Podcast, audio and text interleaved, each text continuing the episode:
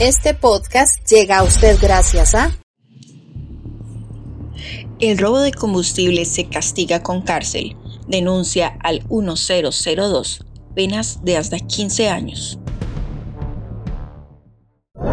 Usted está escuchando el podcast del grupo informativo El Guardián. En este segundo reportaje conoceremos las implicaciones que tiene el robo de combustible en nuestro país, además de la evolución que ha tenido esta actividad criminal. Nosotros hemos ido más allá y hemos eh, procurado sensibilizar a la gente como un problema país de que es más que afectaciones económicas. Eh, también hay afectaciones al medio ambiente porque estas personas irresponsables eh, generan derrames de combustibles que caen en, los terrenos, que finalmente eh, la, tierra los filtra, contaminan los mantos acuíferos y aguas abajo, ¿verdad? Se pierden cultivos de, agricultores, se pierde ganado e incluso eh, se atenta contra la salud de las personas porque se contamina el agua que llega a los hogares. Entonces, hay afectaciones económicas para todos los costarricenses, hay afectaciones al medio ambiente, también esto es algo interesante, hay afectaciones para los vehículos. Resulta ser que esta gente que está comprando combustible robado no se ha dado cuenta que está comprando un combustible que no tiene garantía de su calidad. Si bien la mayor incidencia del robo de combustible se presenta en la zona caribe de nuestro país, no es en la única. 23 de febrero de 2023. Recope evitó el robo de combustible en el sector del Coyol de Alajuela. Esto luego de que se presentaran cinco minutos después de recibir la alerta. Un dato interesante es que eh, en total Recope ha presentado en su historia 606 denuncias. Lamentablemente, que es una de las cosas que nos llamó muchísimo la atención, solo 14 personas han sido sentenciadas con cárcel. Eh, eso a nosotros nos llama muchísimo la atención y es por eso que nosotros hemos venido redoblando esfuerzos para coordinar interinstitucionalmente, para poner a disposición nuestra inteligencia, nuestra tecnología, que es altísima. Eh, a las órdenes de, la, Policía Judicial y de las autoridades judiciales para que ellos también puedan hacer bien su trabajo. 28 de agosto de este mismo año, Recope con representantes del OIJ allanaron una bodega ubicada en San Lorenzo de San Joaquín de Flores, en la provincia de Heredia, donde se decomisaron 12 mil litros de combustible y cuyo valor ascendía a los 7 millones de colones. Hemos realmente tomado el toro por los cuernos, ¿verdad? Y nos hemos enfocado en sensibilizar no solo a la ciudadanía, sino también a, este, estas autoridades judiciales para que podamos hacer el trabajo, lo podamos hacer bien y podamos eh, precisamente reducir el robo de combustibles en el país. Sin embargo, ¿Cuántas personas han terminado presas por el robo de combustible? Bueno, eso nosotros somos muy respetuosos de la institucionalidad pública, ¿verdad? Eso son ya información que, que podría revelar el Ministerio Público, que podría revelar el OIJ. Eh, lo que sí es cierto es que nosotros, repito, venimos redoblando esfuerzos con ellos para atacar esto de una forma eh, de la raíz como decimos en Heredia, ¿verdad? Eh, de atacarlo realmente como corresponde, porque en la medida en que podamos atacar a, los autores intelectuales de esto, esto se va a ir reduciendo. El jerarca fue muy directo al explicar acerca de quiénes están relacionados con este tipo de delito, el, narcotráfico.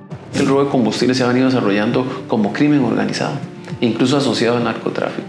Así que ya pasamos de un torterillo que hacía una, una perforación en el polioducto para robarse una pichinga de diésel a ya tener toda una estructura criminal detrás de esta, de esta actividad ilícita. Así que este, esperamos que las autoridades judiciales puedan eh, pronto eh, ser mucho más eficaces en esa labor tan importante que es de, eh, sancionar a todas estas personas que están cometiendo estos delitos. ¿Cuánto perdemos los ticos por el robo de combustible? ¿Qué hay detrás del producto que nos están robando a todos los costarricenses? Son importantes.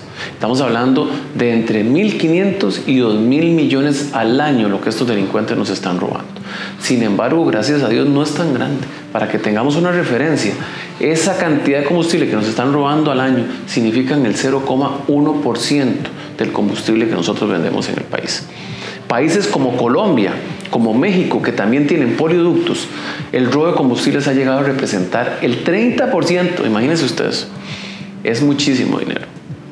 ¿Cuál es el problema? Que detrás de eso se vienen desarrollando estructuras criminales asociadas al narcotráfico y eso no le sirve ni a usted, ni le sirve a mí, ni le sirve a nadie de los que nos están escuchando y nos están viendo.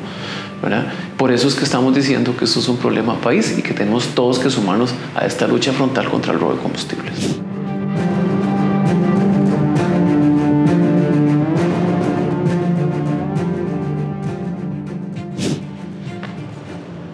Los jóvenes, que no se olvide, cuando me tocó tomar la decisión aquí, la decisión de cerrar los ductos con el apoyo de la defensa y de Marina, porque se robaban también gasolina de las refinerías en pipas. No solo era eh, la perforación de los ductos. Es que se cargaba en las refinerías y se permitía que salieran. Pues aquí ya no se debe de acordar la gente, pero hubo una presión tremenda porque empezaron a rompernos ductos, los que abríamos, los eh, estallaban para que nos quedáramos sin combustible y no tuviésemos más que dar marcha atrás. Actualmente hay 270 casos en proceso en el OIJ por robo de combustible. Las penas por esta causa pueden llegar hasta los 15 años de cárcel y los ciudadanos pueden reportar de forma confidencial al 1002.